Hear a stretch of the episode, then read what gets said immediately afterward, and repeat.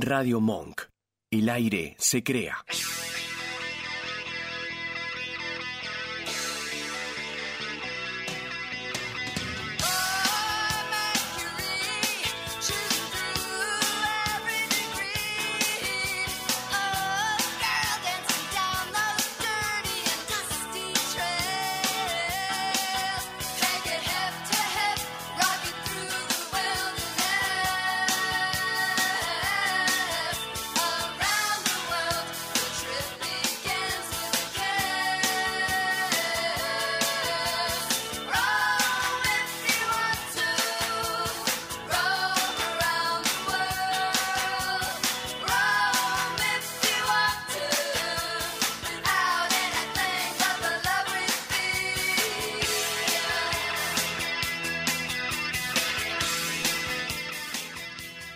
Buenas noches, queridos oyentes de un viaje. ¿Cómo anda, señora? Acá estoy. Doña eh? Esto es radio en vivo y yo estoy ahora colgando el link en, en Instagram. Ajá. Porque me puse a hablar con nuestro invitado que está ahora mirándonos por acá en la pecera y se me pasó. Ay, mira, yo estoy ahí. con la bufandita. Bandita ya la, la tradicional. Es como medio tanguera esa bufandita, ¿no? Sí, no sé dónde salió, no sé si me la, me la, me la dio mi mujer, no me acuerdo ya. pero A mí me la gustaría que nuestros oyentes nos cuenten qué opinan de la bufandita. Bueno, está bien. Está bien, en el trabajo dicen que es media polémica, pero la verdad Ah, que ah, bueno. a mí me, me ayuda mucho a cuidar este las cuerdas vocales. Eh, Sí, lo que yo no hago, porque siempre vengo difónica. Así que... claro, claro, sí, sí, en esos tiempos. ¿Cómo estás, Vasco? Buenas noches. Muy buenas noches. Eh, está buena la bufandita, ¿eh? Ah, eso, eso yo iba a preguntar. Vamos, bufandita. el operador. Che, ya que lo tenemos ahí al operador Sí. y hablando no es malos influencers, no, no sé bien qué sería lo de malos influencers, pero me quedé pensando en una noticia que vi el otro día y dije, esto se- vi- pensé en el Vasco al toque. Sí. La de, mira, una- ¿Bien o mal? No, no, de, ¿Cómo? me No, no, no, no, en lo- ¿qué, qué? No, no. en lo de malos influencers, a ver qué decía. Mira, una pareja vendió a su bebé para comprar un iPhone y convertirse en influencer. ¿Eso de mal influencer o no? ¿Qué, Eso de mala persona. mala Eso persona? de, de HDP. Eso de mala persona, no de mala listo. Perfecto, está bien, listo. Es como un montón, ¿no? La, Ya, la locura de la gente con tal de, de- de- de figurar, pero bueno, ahí tenía otro trasfondo, eso sí que bueno, ¿quién...? Pero bueno, no metamos en esos detalles. No, no, no, hoy igual, mira, no, no abramos, no abramos grietas porque hoy la verdad, hoy, hoy, se eh, viene la grieta en A mí no me dejaron hablar de esto ahora. Tenemos que hablar al final, después de la entrevista. Sí. Así que. Se viene la grieta en un viaje. Vos, sí. Vasco, atento. porque- Polémica, en vez de polémica en el bar, polémica en un viaje. Tal cual. Sí, por el Luis Miguel. Tal cual. ¿Eh? Así que nada, vamos, vamos a estar eh, charlando un poquitito de eso. Sí. Bueno, eh, ¿con qué arrancamos? Primero, ¿dónde nos pueden encontrar? Y sí, dale. Sí, eh, nuestro WhatsApp, eh, que en realidad es el de Radio Monk, Ajá. es el 5411-3215-9357. Igual siempre lo encuentran por ahí flotando. Ahí está, ahí apareció el. Y nuestro Instagram, Eh, un viaje radio. Muy bien. Encuentran, Nos síganos, síganos que, que subimos reels, subimos algunas historias con- Sí. con, cositas de agenda y Sí, cositas que van pasando. y sí. Cosas que traemos de, de otras de otras cuentas Sí, también. de otros colegas, así que Tal los cual. esperamos por un viaje radio. ¿Y dónde nos pueden escuchar también? También nos pueden escuchar, que esto nunca lo decimos, pero si quieren, no nos quieren ver y nos quieren escuchar, Claro. lo pueden hacer por Radio Cat y también por Spotify. En, en Radio Cat nos pueden escuchar en vivo. Bien. Y en Spotify y en Apple Podcast también Ajá. están los episodios. Apenas termina un viaje, ya se sube todo. Así que... Y la, y la playlist también. Claro. si Quieren escuchar Nosotros tenemos nuestro canal propio de Spotify, que es un viaje radio. Entonces ahí tiene todo colgado. La música que ponemos en cada programa por un lado y después también los programas que los tenemos en una playlist aparte. Las canciones que vamos pasando en el programa también. Este, Todo, Están- todo ahí, así que nos pueden seguir. sí. Igual está todo en el Instagram, está todo en stories destacadas, en los links, todo. Toda la información en nuestro Instagram. bien, buenísimo. Bueno, arrancamos con el bloque 1. Sí. ¿Qué decís? Sí, sí. Tenemos información de nuestros amigos de Paso de la Patria en Corrientes, Ajá. que nos mandó nuestro colega Cristian Saracho, que fue también parte de, de Monk. Eh, Le mandamos en- un saludo a Cristian. Un saludo a Cristian, que hoy es el cumpleaños. Mira, así que feliz cumple, Cristian. Eh, él nos mandó eh, una información, en realidad una gacetilla, porque se viene la edición número 58 de la Fiesta Nacional de la Pesca del Dorado en Paso de la Patria, en Corrientes. Mira, Es una competencia que, de pesca que es la más antigua que está vigente en la Argentina, ajá, edición 58. y sí, Así que mirá los años que hace. mm, una tradición. Sí, se va a hacer el 19 de agosto la competencia, pero en realidad esto está dentro de una celebración más amplia, que es un festival que va desde el miércoles 16 de agosto al domingo 20 de agosto, que normalmente es cuando me contaron cuando vi a la gente de Paso de la Patria, ¿te acordás? En la Sí, en- conferencia de prensa de Corrientes, eh, nos contaban que siempre tratan de que coincida con el fin de semana largo Claro. el que viene ahora. Así que no es que siempre esté en la misma fecha, va cambiando de acuerdo a cómo cae el feriado. Para destacar algo importante, porque estamos hablando de la pesca y suena como... mm. Bueno, la provincia tiene por ley ahora que la pesca es deportiva con devolución. Claro.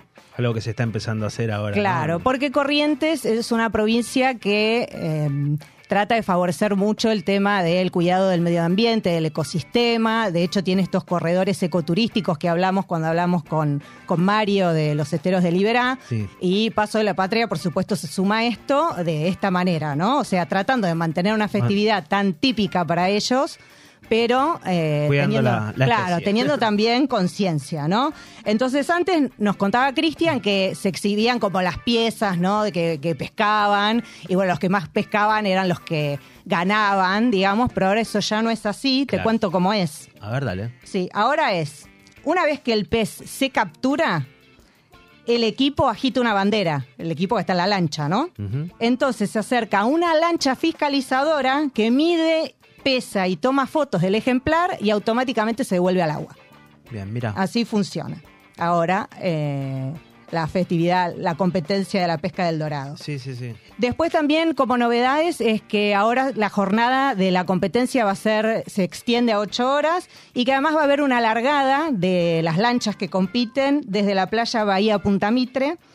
Y los que no van a pescar y quieren igual acercarse tienen opciones gastronómicas, festival de música y baile, juegos, entretenimiento, así que es bastante variado. Claro. Y eh, recordarle a la gente que Paso de la Patria está a 35 kilómetros de la capital de Corrientes. Se puede llegar en ómnibus o se puede llegar al Aeropuerto Internacional de Corrientes. Y desde ahí se pueden tomar, hay muchas variedades de transporte porque está cerca. Así que ahí se pueden acercar. Lo único que nos comentaba Cristian es que es importante que si van en esta fecha, que eh, si pueden reserven estos traslados, porque si bien ahora hay más frecuencia por, por eh, la fiesta nacional de la pesca del dorado, a veces se Sí, satura. sí, se colapsa, Sí. obviamente. Así que cualquier cosa que quieran saber en la web de la municipalidad, pueden verlo, lo vamos a dejar en stories para que lo vean, Tal o en el. Instagram, que es Paso de la Patria Turismo. Buenísimo, buenísimo. Y vos también tenés novedades del turismo. Sí, novedades este del turismo y bueno, que tienen que ver un poquito con lo que venimos hablando estos últimos programas, el crecimiento ¿no? del, del turismo interno. Sí. Y es que eh, una noticia dice el turismo lidera la creación de trabajo en el país. ¿no? El rubro hoteles y restaurantes encabezó el registro de empleo asalariado de acuerdo con el último informe de situación y evolución del trabajo registrado. Este, y bueno, estos indicadores obviamente son positivos, son fruto del trabajo y también de programas como este el previaje y un montón de, de, de y la cuestiones de que- turismo internacional y, también. Claro, obviamente, sí, sí, un- mucha, está habiendo mucha fomentación de, de lo que es el turismo interno y como decís vos, la llegada de... de Bandadas. turismo Claro, internacional. Claro, claro, la gente que viene con los con, con los dólares. los crocantes, como. Claro, sí, sí, sí, tal cual. Este, y esto va de la mano con otras noticias de- del mundo de los aeropuertos del Sí. país. No, que mira, Gualeguaychú trabaja para la rehabilitación de su aeropuerto.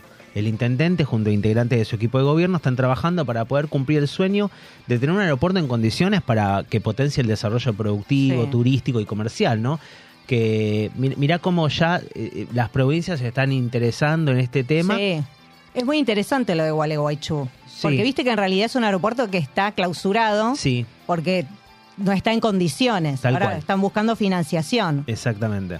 Así que esperemos que alguien financie para que Gualeguaychú pueda tener. eh, Sí, obvio, obvio, obvio, para tener más, más conectividad. Y también, Sí. bueno, la remodelación y ampliación del aeropuerto de Salta. Sí. Este, que se aprobó la adjudicación para la remodelación por unos 17 mil eh, millones de pesos.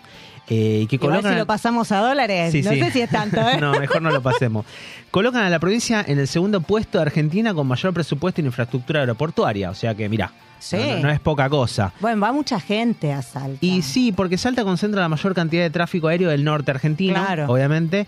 Este, y el aeropuerto internacional eh, Martín Miguel de Güemes está entre los cinco principales de- del interior. Claro. Este, la provincia también es la principal vía de acceso a la Argentina por el norte, con vuelo directo desde San Pablo, eh, a través de aerolíneas. Sí. Y también que se, suma en se va a sumar en diciembre el de Lima, operado por la TAM. Ah, mira Este, qué bien. Qué desde bien TAM Salta- que está volviendo a operar, Está- porque viste que estaba medio ahí Sí, sí, sí, eso está bueno también. Desde Salta hay conexión con el mercado nacional a Bariloche, Buenos Aires, Rosario, Iguazú, Córdoba. Entonces, digamos Te que... cubre todo el país. Eh, claro, si de Salta te vas para todos lados. Así Sí. que mirá cómo los aeropuertos se van, ¿no? Eh, Bueno, eso es muy bueno, es más idea. trabajo. Es algo bueno, justamente como arranca la- el comienzo de las noticias, que, que está, están dando más posibilidades Sí. de trabajo, más puestos de trabajo. Así que bueno, es una buena noticia y, y vamos con eso. Sí, ¿no? sí, contentos por, eh, por este repunte del turismo, porque también en un punto significa que la gente se empieza a acercar a, a muchas partes del país, ¿no? Exactamente. Entonces, también está bueno que nosotros nos conectemos con nuestro propio país y también está Sí. bueno que venga gente de afuera. ¿Por qué Sí, no? por Bienvenidos, supuesto. bienvenidos, sea- Bienvenidos todos. Bienvenido la gente y bienvenidos los dólares. Así, vengan, vengan nomás. Bueno, nos vamos a escuchar un poco de música. Sí. ¿eh? ¿Qué te parece? Dale. Vamos.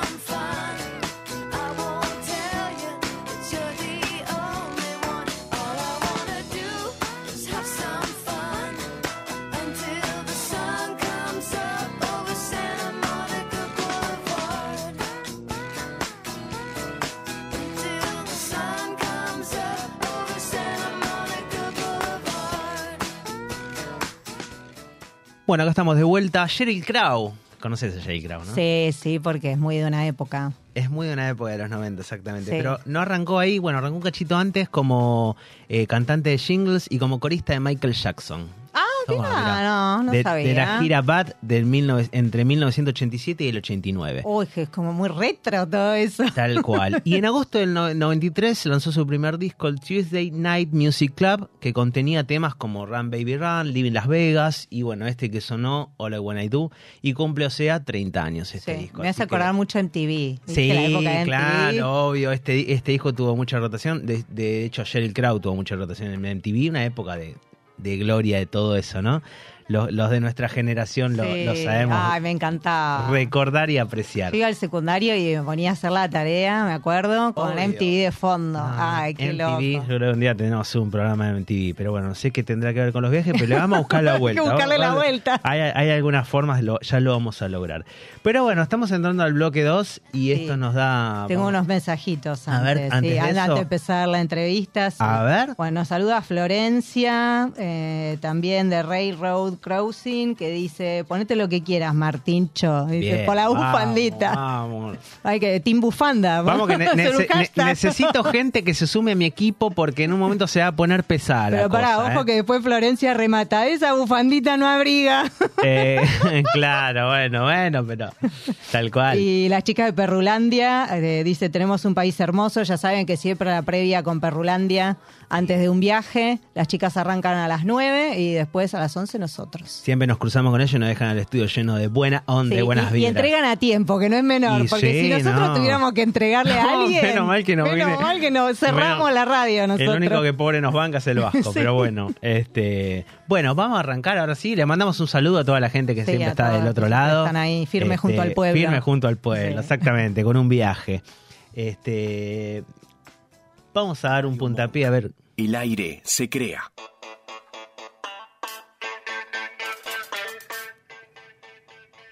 Ah, ahora sí. Bueno, mira, Eh, ahí tenemos nuestra entrevista del día de hoy. Sí. Bienvenido, Pablo, a un viaje. Bienvenido, Eh, Pablo. Gracias por invitarme. Estamos con Pablo Brihuega. Le preguntaba recién el tema del apellido porque todos se confunden. Es fácil confundirse, Sí. sí. Brihuega. Muy bien. Ahí va. y en Instagram te encuentran como pablo.s.bri. Exacto. ¿No? Bien.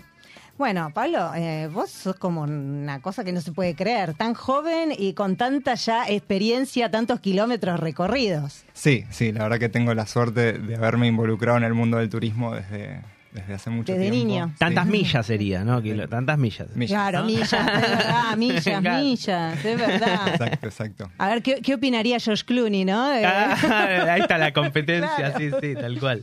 Bueno, tenés múltiples facetas, muchas vinculadas a los viajes. Licenciado en turismo, acá tengo el machete, ¿eh? Porque... Licenciado en turismo, viajero frecuente. Sí, ¿Viviste en Brasil y Canadá? sí. Trabajaste en una agencia de turismo líder del sector, que es Despegar, Sí. y actualmente trabajás en una aerolínea internacional de primera línea, que no podemos decir cuál es. Porque bueno, es, es una cuestión de... de Hace acuerdo 10 con- años. 10 Obvio. años en, en esta el- aerolínea. sí, en Así el que mundo aerocomercial. tenés un conocimiento de- del sector Sí, sí, súper amplio. ¿Nos olvidamos algo más? O... No. no, bien. Bueno, hice bien la tarea. muy bien, muy bien, la tarea. ¿Y qué fue lo que, lo que te impulsó a, a dedicarte al rubro del turismo? Bueno, en principio, en realidad la casualidad, porque cuando pensaba qué estudiar después del secundario, eh, nada, yendo a ver qué, qué estudiar en una feria de universidades, me acuerdo patente, estaba entre, no sé, estudiar dirección de cine, estaba por ahí, me gustaba mucho la geografía también, y no era muy compatible nada de lo que me gustaba, hasta que de repente me crucé con turismo y dije, me sirve. y no Me existía. sirve. hubiese, dicho, sirve. hubiese dicho me sirve en ese Claro. momento. Eh, así que nada, investigué un poco más, me cerraba por todos lados, Sí. me pareció una carrera que, que es muy amplia en cuanto a lo que se estudia y lo que se ve, Eh, abarca muchos temas y, y- y muchas cosas y que me parecía súper interesante indagar por ahí. Me encanta viajar, desde chico tengo la suerte de que con mi familia he viajado bastante, entonces estaba ya empapado con ese tema y nada, dije, es por ahí. Muy Así bien. que estudié la licenciatura en turismo, eh, que me abrió las puertas a, a todo lo que fui haciendo después. Cuando me recibí en el 2010, eh, decidí irme a vivir a Canadá para Sí. tener una experiencia afuera. Eh, que bueno, nada, fue cualquier experiencia en el exterior es... ¿Cuánto eh, tiempo viviste ahí eh, en Canadá? Casi un año y medio. Un año y medio. Sí. Claro, y Canadá siempre como muy dispuesta, ¿no? A recibir... eh, Canadá lo que tiene es que es un país que abraza al, al inmigrante y lo hace propio. Tiene una- un respeto a la cultura y a la diversidad que es realmente hermoso. Y, y sí, fue, era, es uno de los, de los pocos países que, no- aparte de los argentinos, nos da la visa de trabajo. Claro. O sea, en ese momento, en realidad, mi primera opción era Nueva Zelanda, que todavía no era muy común. Apliqué para esa. No llegué a ni llenar el formulario, ya se había caído la página de la cantidad de Ah, visas que había. Así que la segunda opción era Canadá y nada, tenía que ser esa porque fue una experiencia hermosa. No Ah, solo por el país, bueno. sino por la gente que conoces ahí. Sí. Eh, cuando vi- viajas y, y estás en un lugar donde conoces gente de todos países diferentes, te Sí. enriqueces un montón. Fue un gran crecimiento eh, personal realmente Claro. el viaje. Completamente. ¿Y qué, qué hacías en Canadá? ¿Qué te dedicabas? Eh, y en Canadá me contrataron de un resort en el medio de la montaña. O sea, literal vivía en British Columbia, que es la- la- el estado más oeste Sí. del país, en el medio de las rocallosas, en un resort en el medio de la montaña. O sea, ¿Vos te sirvió algo el tema del, del- del título, del, del- de tu orientación o...? Y en es- Porque a veces no, es como medio... yo creo que en, en ese momento todavía no, no tanto. Claro, porque no empecé haciendo algo tan turístico. Sí ahí me permitió crecer rápidamente en un área que, que sí servía un poco más. claro. Eh, pero la verdad que nada, fue una experiencia increíble. Y, y- después también... Y me- bueno, sí, vos mencionabas lo de Brasil, ¿no? Claro. O sea, Canadá, Brasil, dos cosas... Y necesité después de morirme de frío mucho tiempo. Claro, por eso. Sí, sí. Fue como, bueno, ahí vol- volví a Buenos Aires, eh, medio como que no me hallé acá, eh, no, no, no podía entender eh, lo diferentes que, que era lo que venía viviendo. Sí. Eh, y dije, no, no, no puedo estar acá. Me pasaron varias cosas que tenían que ver con inseguridad, con cosas... Para, ¿y que- eso, eso fue en qué, en qué año fue más o menos? y Para ver. 2013 fue esto. Y eso que fue en 2013, mira, Sí. sí venía en el 2023. te digo, Pero- o sea, llegaba acá hasta el aeropuerto y se volvía de una. Estuve seis meses y ahí me dije, bueno, no, me voy a Brasil. Y me fui a Morro, Sao Paulo, que es una isla en, el, en, el, en Bahía, eh, casi al norte de Brasil. Eh, nada, no hay ni autos ahí, así que era como Pero es un desconexión cambio total. Era Eh. abrupto, vivir en la playa prácticamente en bolas, con, en, Y en el la playa. calor. No, el cal- descalzo porque- y, y en calor y... Claro. O y sea, calor siempre. eso. Sí. Sí, aparte no son distintas este, realidades, ¿no? De los, Completamente. los dos países, Sí. cultura, clima, todo. Completamente. eh, o Hay que tener la experiencia de todo. Está y buenísimo. nos podrías decir en relación a estos lugares que son tan opuestos, ¿no? Sí. ¿Qué experiencia positiva, una experiencia positiva y negativa de, de cada uno de estos dos lugares? Eh, bien, Canadá. Canadá, eh, lo positivo era esto, la, la posibilidad de, de compartir con gente de tantos otros países que, tengo que decir, hoy en día y desde ese momento fueron los grandes motivantes a eh, míos a seguir viajando, porque hoy en día sigo visitando a esos amigos que hice Claro. en Canadá y amigos de amigos. Que para mí el, el viajar hoy significa un poco ir a visitar a esas personas y, y vivir eh, de forma local los lugares donde están ellos. Se van moviendo ellos también y es lindo ir siguiendo ir a visitarlos, digamos, Claro. a ellos también. Y como vivir como un viajero el mundo local junto a un amigo me parece una de las experiencias más hermosas. Claro, está buenísimo. sí. Sí, completamente. Eh, malo de Canadá, que queda lejísimos, chicos. O sea, en la otra punta no me visitó nadie.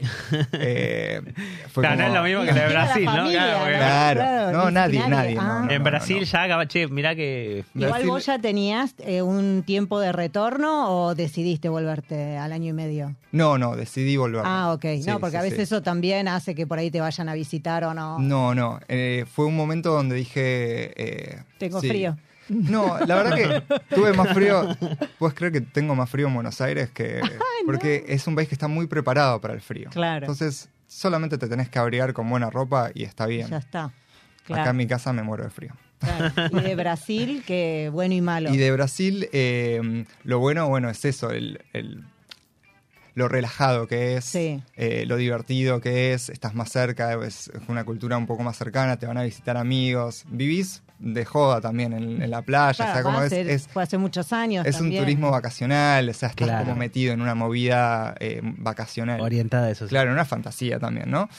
Lo malo, que la, la fantasía es como no podés quedarte siempre nada más con eso. Es como que de repente te aburrís, yo quiero ir al teatro, quiero ir al cine, quiero un poco de cultura, Y como que me faltaba de un poco Buenos eso. Aires, Claro. siempre tuviste eso. Exacto. Y Buenos Aires, la verdad, bueno, ya lo saben, es una ciudad increíble. Sí. Uno cuando se va realmente se da cuenta el lugar hermoso en el que vive eh, y la cantidad de cosas que hay que hacer acá. Entonces, mi convicción fue, voy a volver a vivir a Buenos Aires, pero voy a vivirla como un turista.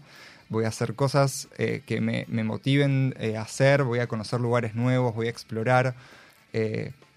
voy a, a- a mantenerme viviéndolo también como un turista, porque me parece que es la forma de, de, de relacionarse bien en el lugar donde uno vive. Si uno se queda encerrado en el voy a trabajar y vuelvo, voy a trabajar y Claro. vuelvo, Sí, hago o, la o misma encerrado en esa cosa en la que vivimos. Sí. ¿no? bueno, Esa- como haces esa- vos cuando vas al centro, que decís, voy a ir a un barcito notable a tomar un cafecito, Claro, yo, yo ¿no? soy de esos locos que la gente debe mirar este de ser de afuera, pues yo estoy ahí mirando, miro las cúpulas y me pongo a sacar fotos y me, me agacho y todo.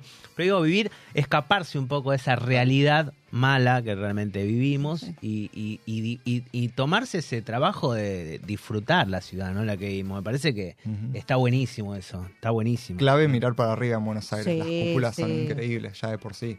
Sí, y siempre hay algo que hacer. Siempre. Sí. No, ni hablar, ni hablar.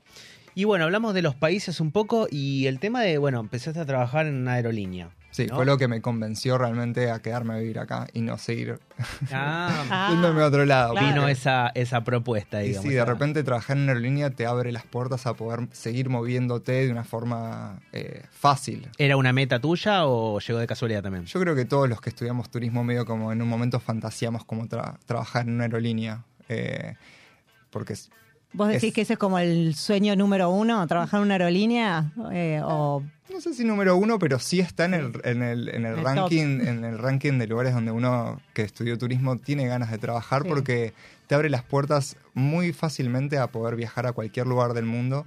eh, y a veces en primera o en business, que Claro. no te, claro, te imaginas. eh, lo que Claro, hablamos recién, encima claro, él es muy alto. claro. Entonces viajar en turista realmente es difícil. Para mí es- fue un antes y un después, no sé cómo voy a hacer el, cuando no trabaje ahí, pero muy difícil Sí. eh, acostumbrarse. Eh, pero sí, es como que tengo teniendo la posibilidad de decir, me puedo, me- este fin de semana me voy eh, el fin de semana a Miami, o a Nueva York, o a España. Claro. Y eso ya, aunque no lo hagas, porque la realidad es que al principio, los primeros años sí viajas Sí. como un desquiciado. Después, hoy, hoy en día no lo hago tanto, pero sabiendo que tengo la posibilidad de hacerlo, ya Además, igual el cambio, eh, la diferencia con el cambio ahora un No, poco no, afecta, sí, ¿no? Esas decisiones. completamente, no, no, no. Claro, Antes, antes era, era, era bastante más fácil, claro. pero mm, hoy en día, no sé, también priorizo otras cosas. La Sí. realidad es que la pandemia me llevó también a, a viajar por el país eh, y a disfrutar de estar acá también. Entonces, yo creo que también tiene que ver con lo que uno, eh, eh, donde uno quiere realmente estar y el, el viaje lo, el viaje lo Claro. podés disfrutar sea donde sea donde Sí, estés. sí, Claro. Y también son momentos, como decís vos, tuviste tu época de, bueno, viviste en Canadá, viviste en Brasil, empezaste a trabajar en la aerolínea, viajar, viajar, bueno, ahora por ahí Tal cual. este, Claro, hacer otra parar cosa. un poco. Sí, sí, sí. Tal cual. ¿Y qué posición tenés ahora? Eh, o Yo- sea, ¿a qué te dedicas en la aerolínea? Yo trabajo en un departamento técnico que es de armados tarifarios. O sea, es un Ah. departamento de cálculos tarifarios. Eh, ¿Siempre estuviste ahí en no, esa no. misma posición? Siempre en- cuando son trabajos en aerolíneas en tierra, Sí. eh, se entra, bueno, o en el aeropuerto o en las oficinas de ventas como agente de ventas. Sí. Y de ahí, bueno, ahí está la posibilidad de o ser team leader de los departamentos de ventas o este departamento de tarifas que es, es reducido y es más técnico, Sí. eh, que es en el que estoy yo. Claro, y bueno, hablando del tema de, de- de tu empleo, ¿no? De, de esto que decías recién de que tuviste la posibilidad, tenés la posibilidad de viajar y demás. ¿Qué es lo de, de lo que vos esperabas de una aerolínea que fue real y que no? O sea, ¿qué, qué, qué, qué expectativas sí y cuál? Fantasía. Claro. La fantasía. Y bueno, y es un poco esto, es, era, bueno, voy a viajar todos los fines de semana. Esa ansiedad de, que de cada momento que te puedes tomar unos días libres es irte afuera.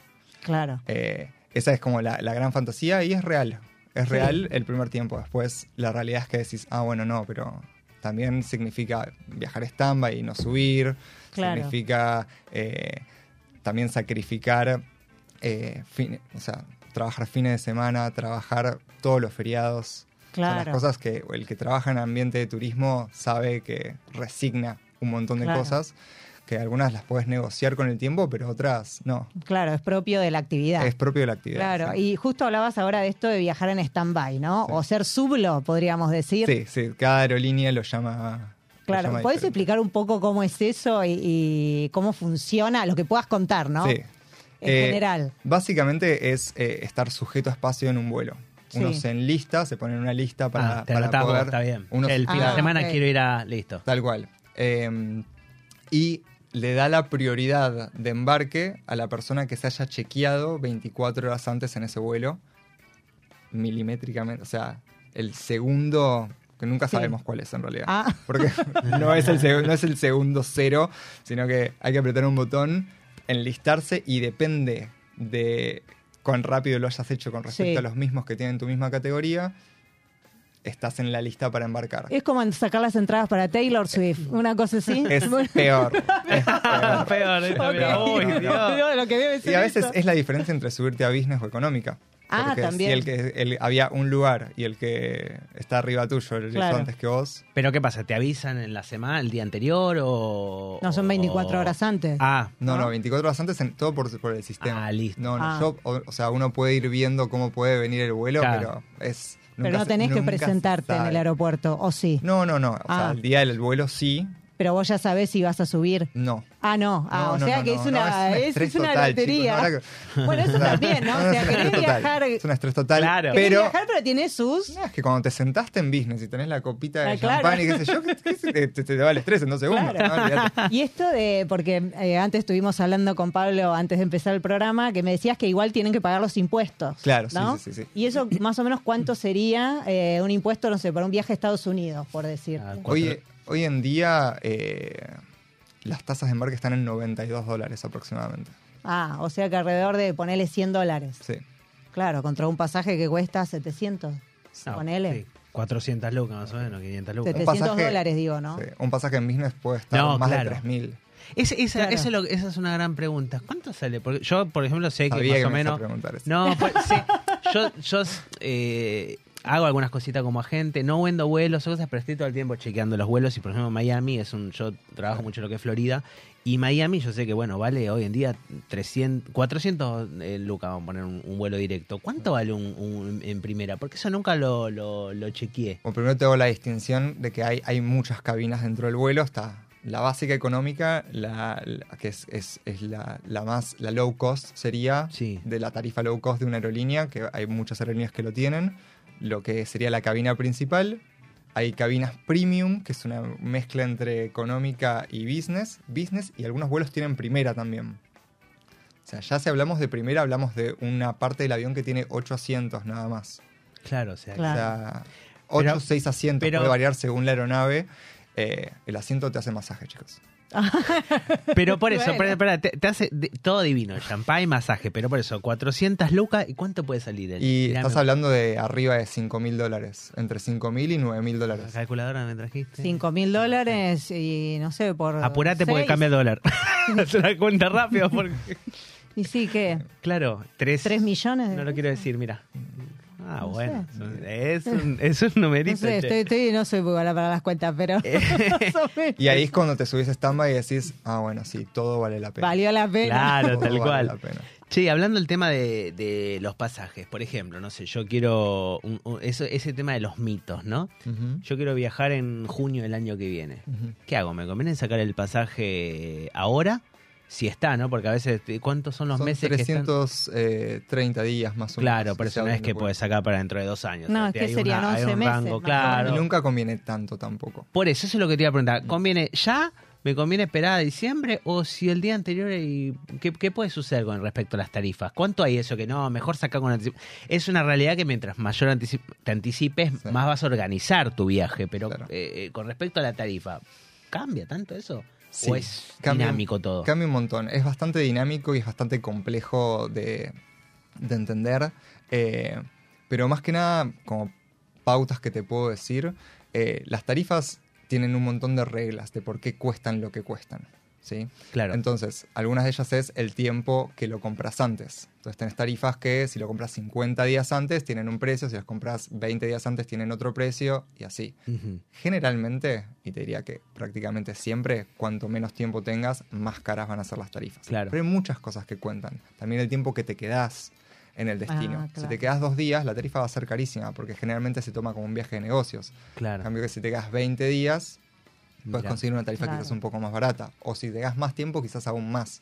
Porque las- el tiempo mínimo o máximo que te quedes también cuenta. Las temporadas, los días de la semana.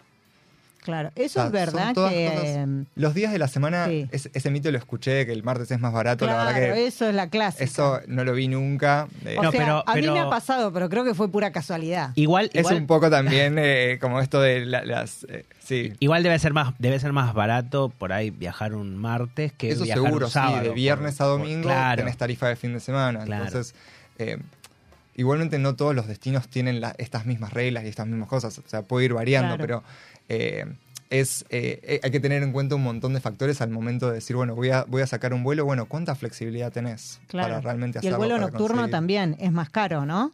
No necesariamente. Ah. Tienen que ver con la disponibilidad también en el vuelo. Me refiero a vuelos largos, ¿no? O sea, por ejemplo, ir a Europa, a Estados Unidos, que Sí. generalmente dormís en el avión o intentás dormir. Había algo que se llamaba como banda negativa y eso, pero Sí. no todas las aerolíneas ya aplican a eso. Ah, ok. No. Ok, entonces si vos tuvieras que decirle a, la- a- a los que nos están escuchando ahora, Mm. ¿en qué momento está, o sea, es en- por líneas generales sacar un pasaje? ¿Cuánto tiempo antes de viajar? Y yo creo que a partir de los 50 días antes Sí. está bueno que, que se- que ya lo tengan el pasaje. Claro. Mi recomendación es que prueben. Claro. Sean flexibles. Tal cual, Busquen. tal cual. Busquen. Un día menos, un día más. Claro. Eh, Pero eh, 50 días ya sería como el límite. No, no, puedes, O- no, no puede ser mucho más también, pero hay, hay muchas tarifas que empiezan en los 50 días. Ah, ok. Entonces, eh, no, no. radio en vivo. Me parece eh, que, está, que, que lo mejor que pueden hacer es eso, la flexibilidad de, de probar. También tengan en cuenta que cuando quieren volar a un destino, eh, lean muy bien lo que, lo que están comprando y a dónde quieren ir. Claro. ¿Por qué? Porque de repente sí, aparece una promoción buenísima de 400 dólares a Europa, pero Sí. de repente el vuelo sale de acá a Foz de Iguazú. De Iguazú te tenés que tomar un micro por tu cuenta. Te, tomás- Claro.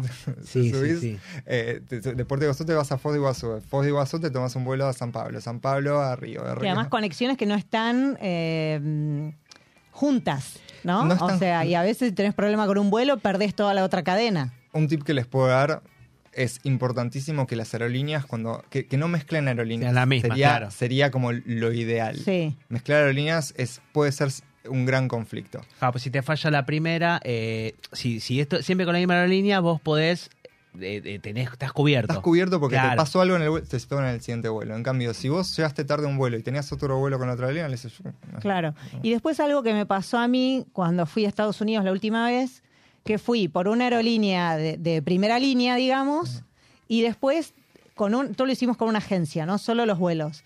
Tomamos un, una low cost, pero nos respetó la política de equipaje. Que eso también es un dato, ¿no? O sea, si vos salís de acá con un vuelo que tenés las dos valijas, por ejemplo, bueno, en la vieja época, ¿no? Dos valijas o una valija para despachar, te la respeta aunque sea una low cost, Sí. Si lo haces con una agencia. Eso, Eh, es importante que cuando compren en agencias de viaje, las, las ag- las agencias de viajes son las que suelen combinar aerolíneas. Claro. Y ahí está el tema. Si la agencia de viajes no sabe combinar bien la aerolínea, te puede generar el problema de que no- después no se respete eso de las valijas. Ah. Entonces, siempre es chequear que las aerolíneas con las que tenés tengan convenio entre sí. Eso es algo que Ah, se puede mira. preguntar. sí. O mismo, una forma fácil de chequearlo es en qué grupo está. Un Claro. En Star Sí, Alliance. las Claro, alianzas. Ves que Sí, sí. se está en la misma alianza, ya te que puedes quedar tranquilo que van a tener un convenio. Ah, ok. Y- o sea que si se, ahí si tenés un problema con la conexión, no tendrías problema en que Ahí te es más fácil, es ah, más fácil. El tema es que cuando las, que lo hacen mucho las, las agencias para conseguir algo barato, combinan aerolíneas que no tienen convenio de emisión entre sí. Entonces están en la misma reserva pero tienen diferente ticket. Y te, hago- una pregunta chiquitita respecto a este tema y ahora pasamos a otro que ahí vamos a meter más el, el cuchillo en esos mitos. El tema de, este, mm, vos que trabajaste, en, eh, por ejemplo, en Despegar, bueno, eso Sí. lo podemos decir. Sí, sí, sí. Las plataformas, vos ves el mismo vuelo, yo me siento en mi casa, me tomo un vaso de gaseosa, miro una cerveza, miro los mismos vuelos que ve una gente metiéndose en las, en las este, plataformas, las tradicionales, las mismas, ¿están todos los mismos vuelos? Los ¿O hay vuelos- vuelos que no están, que lo No. ve una gente de viaje nada más? No, los vuelos están los mismos. Están todos. Están los mismos. Lo que tienen los buscadores es que te muestran. Pueden estar eh, armados para que te muestren ciertas cosas antes que otras. Ah. Claro. ¿Por qué? Porque de repente despegar era algo que tenía que a nosotros como vendedores nos decían. eh, o no, en realidad yo como vendedor sabía que la TAM, bueno, TAM en ese momento, antes de unirse con LAN, eh, nos daba un 30% de comisión. Ah, Cuando Claro. otra aerolínea te da un por ciento de comisión. claro. Entonces, vos como vendedor, ¿qué querés vender? Y sí, obvio. Yo lo convencía que vaya a otro país, no importa. no importa. Claro, sí, sí, sí. Se no, entiende no que la plataforma tiene no más como ir a Brasil. eh. Entonces, entonces, de repente, en las plataformas también te muestran vuelos donde tienen más convenio, porque también son los que le pueden meter más promoción. Claro. Claro. Las agencias lo que hacen es absorber esa comisión muchas veces y venderlo más barato que lo que tiene en el sitio. Ah, claro. Pero eso ahora, porque me imagino que cuando vos trabajabas, esto de online, de sacar los pasajes online era como más híbrido, ¿no? Claro. O sea, ahora la mayoría de la gente lo hace todo online. O sea, ¿esto online sigue pasando o uno tiene la posibilidad de...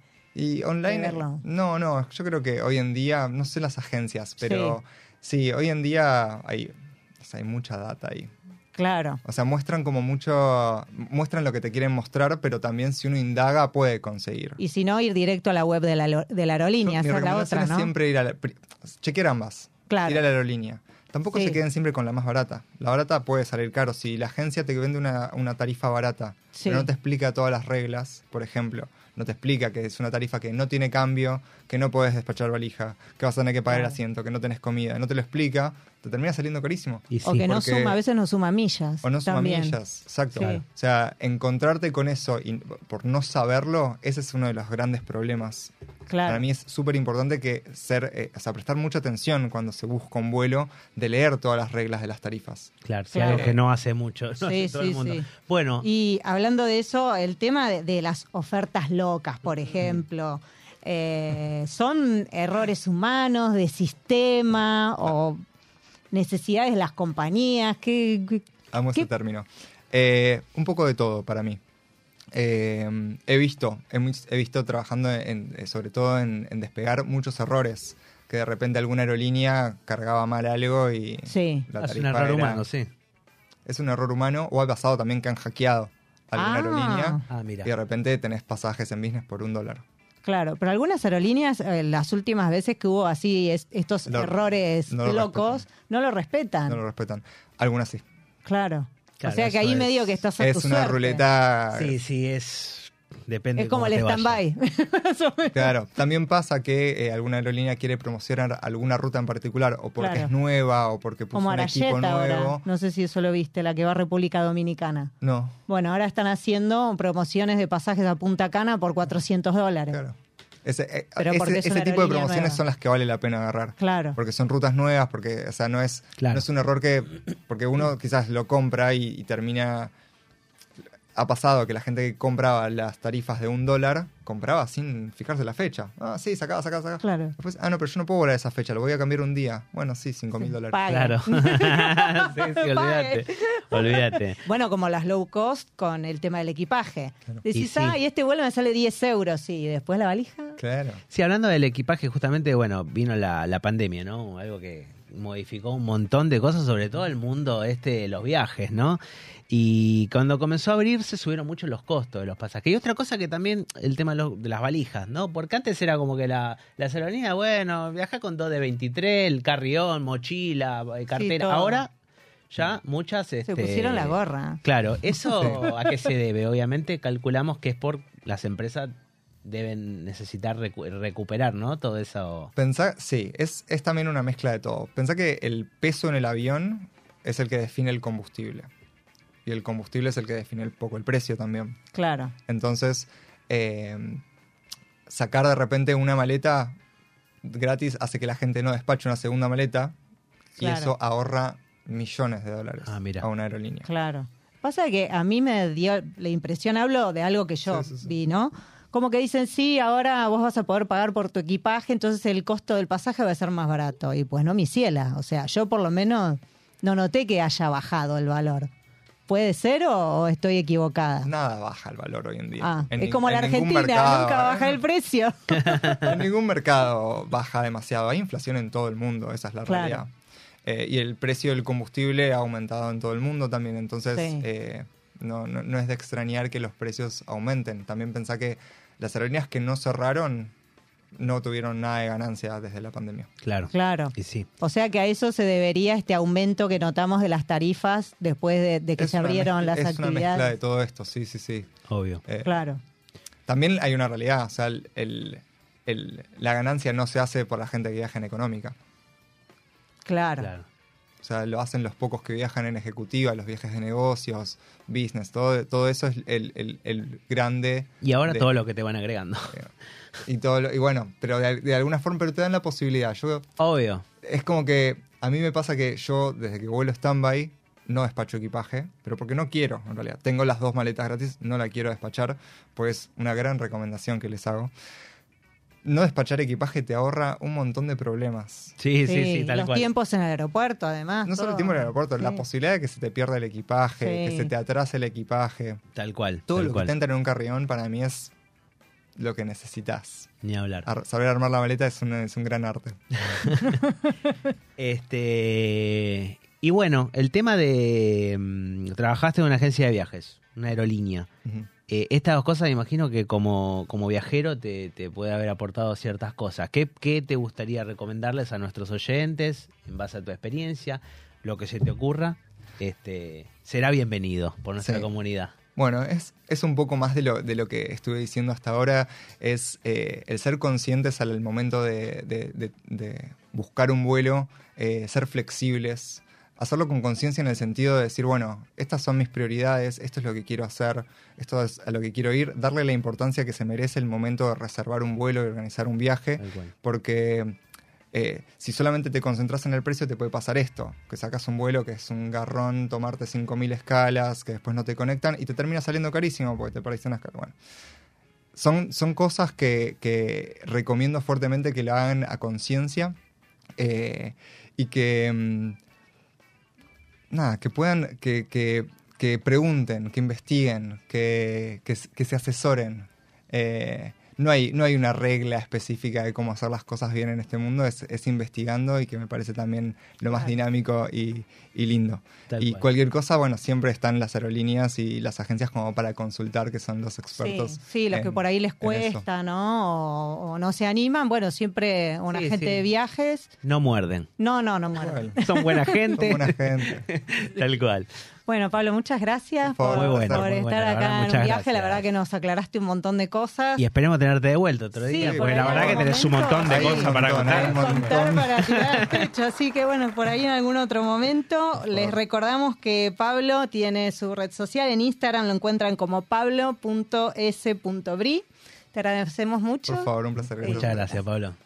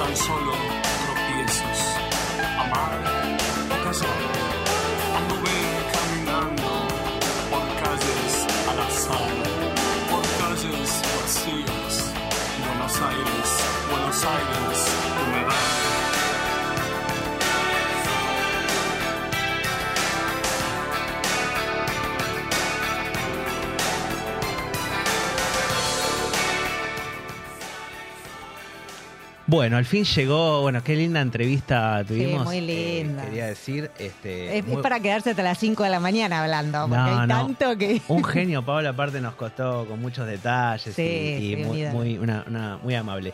Así que bueno, no me quiero meter este. Esto la verdad es una eh, un placer para mí traer a esta banda, este, una de nuestras joyas musicales de nuestro Sí, país. Hablábamos de, de Buenos Aires, de nuestro país. Hablamos sí. de Buenos Aires, Argentina, humedad. No quiero este entrar en ninguna grieta. Che, Vasco, vos de rock, rock nacional te gustaba. Soda Stereo, me imagino que te gusta, ¿no? No quiero.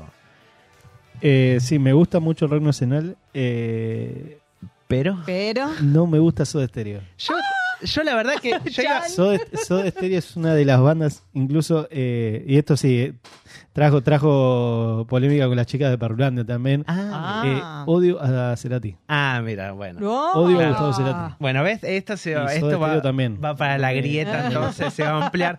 Este, bueno, es una de las Bueno. bandas, eh, la verdad, reconocida eh, a nivel mundial, ¿no? Eh, Una de las más importantes de Sudamérica. Este, y Canción Animal es el quinto álbum de la banda y se publicó el 7 de agosto de 1990, o sea que cumple también añitos este, e- este, este mes. Este disco se grabó en Miami, tiene una historia muy interesante este, de Gustavo con una de, de sus novias en su departamento de Figueroa Alcorta que escribían las letras en el piso de Figueroa Alcorta de cicatriz. Figueroa Alcorta y Basabe el Vaso, no, no, no que es un No, tango eso que No, es una canción, Figueroa que- Alcorta cicatriz. Ah, cicatriz, Sí, dijiste, no te sí, de, de- de la época de, de solista de Gustavo. Este, sí, y este tema, Cal Sol, eh, está compuesto por Cerati y Melero, otro que vos Ah, conocés, sí, yo, ¿ves? eh, a ellos sí, lo, a Melé en esa época. Exactamente, y hace, hace un guiño esta canción a Here Comes the Sun, la de George Sí. Harrison de los Beatles, y también tiene partes en los coros de la canción The Ocean de Led Zeppelin. O sea que es un disco que ellos agarraron muchas influencias Sí. de música, la verdad que de todos los tiempos. Y es uno de los discos más emblemáticos y la verdad que obviamente de los que más me gustan. Y esta es una de mis canciones favoritas, si alguien quiere saber, en contrapartida al Vasco, yo soy eh, fanático. Fanático, fanático tardío, porque yo me hice fanático, yo fui el, el primer recital de Soda que fui fue Sí. en el 97, la despedida, o sea, Ay, gracias totales. me empezó a gustar Soda bueno, cuando se despidieron. fuiste a Gracias Totales. Yo Pero- fui después en el reencuentro. Claro, bueno, por- después me hice hiperfanático, obviamente seguí la carrera de Gustavo y después, bueno, fui a- también en el 2007 también. Así Sí. que, mm, Bueno, te- bueno. Tengo unos mensajitos A acá por la entrevista antes de, de pasar a la otra parte. Eh, acá dicen al lobby vasco, ¿eh? Por lo de, por lo de Soda Stereo. Oh, Bueno, después eh, dicen, eh, dicen acá. Eh, Diana del Pilar González dice, a eso lo llamo disfrutar de la vida, bravo Pablo. Muy bien. De Ray Road dice que bueno tener la posibilidad de viajar así. Tal cual. Lo de Luke Noé, eh, que está también escuchando la entrevista, dice que linda entrevista, unas ganas de viajar. Diana también, excelente entrevista, muy claro y carismático. Eh, de Ray Road está dando una clase este chico muy bueno, aplausos, bueno, un montón de comentarios positivos para la entrevista con, con Pablo y nos piden una segunda parte. Bueno, bueno, Ah, genial. y otra cosa, eh, te están pidiendo un tema para el próximo programa.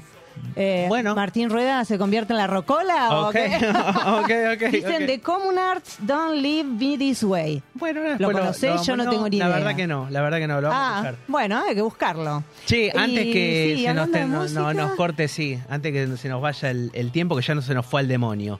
Este, hablando de música, bueno, la verdad que para mí se presentó uno de los mejores cantantes de. Ya empezó su giro, uno de los mejores cantantes para mí de la música. Sí. Ahí está sonando, muy bien. Este, eh, ahí con su banda de siempre, Lalo Carrillo en bajo, Kiko Cibrián en toda la, la- la apuesta es, eh, musical, que son músicos que vienen siempre, siempre lo vas ¿Es a ver la- a ellos es dos. la banda sí, de es de la banda de siempre? Ah, y es el de siempre. Es el de siempre. Vamos, Bueno. vamos a aclarar esto, la verdad. O sea. No, eh, antes demos información para nuestros oyentes. Información, Que, a sí, ver, que sí. Luis Miguel se va a presentar en la Argentina el año que viene. Tal cual. Eso, por eso forma parte de nuestra agenda también. Claro. Así que hay dos fechas nuevas Sí. para el 2024 en Córdoba y, Y, ahora 8 de marzo en el campo y el argentino campo de, de polo. polo. Mañana, Mañana. sale la Hoy. preventa, claro. Hoy. No, todavía mañana. Ah, por un minuto. Hoy, mira. Ah, bueno. ya está. Ta, ta, ta, ta. Bueno, sale la preventa para el campo argentino de Sí, polo y que problema. comience los Juegos del Hambre. Yo en esta, muchachos, yo me bajo. Yo, yo me subo, pero vamos a ver a qué precio y a qué costo. Sí, bueno, Santander Río tiene la preventa y si no después compras con el vulgo, básicamente. Uno de los mejores cantantes de la música, la verdad. ¿Por qué no ir a verlo? Para ¿Por mí es el verdadero. No, no, no. Yo, yo estoy de acuerdo con Ventura y el operativo LM. Con para Ventura, mí, buah. para mí, el que se presentó la primera fecha era un doble. Claro, con esa voz. Miércoles, mira. Mirá, no saludó a la gente, ni siquiera dijo ¿cuándo cómo están saludó a esta la gente? noche. ¿Cómo están, no, cómo- claro. están esta noche Sí, no lo dijo. sí, está es bien. un fake. Eso no podemos, es claro, un no podemos ¿Sabés qué es el operativo LM? ¿Sabés cómo es? No viste Aventura. No, ni en pedo lo voy a ver. no, Pero repercusión internacional, Ventura, No, ¿eh? sí, claro, y sí, la boludeo que- llega lejos. dice sí. que tiene Hoy tres con Instagram dobles. la boludeo llega lejos. No, tiene tres dobles. Uno argentino y dos que vinieron del exterior. Claro, sí. El primer día se Pero el doble lo usa para, para ir al boliche, no para cantar, muchachos. No sé, Dejen, gente. de ver, dejen de ver TikTok, gente que hace No, mal. ese no es el cuerpo TikTok de Luis Miguel. Hace mal, mira. ¿Te Para, parece a Johnny Tedesco? para mí es el verdadero. ¿Para vos no? No. Bueno, listo. Eh, estimados, ella es Vali Leiva El señor Martín Rueda. y somos un viaje. Gracias por estar como todos Gracias, los miércoles. Vasco. Y adiós.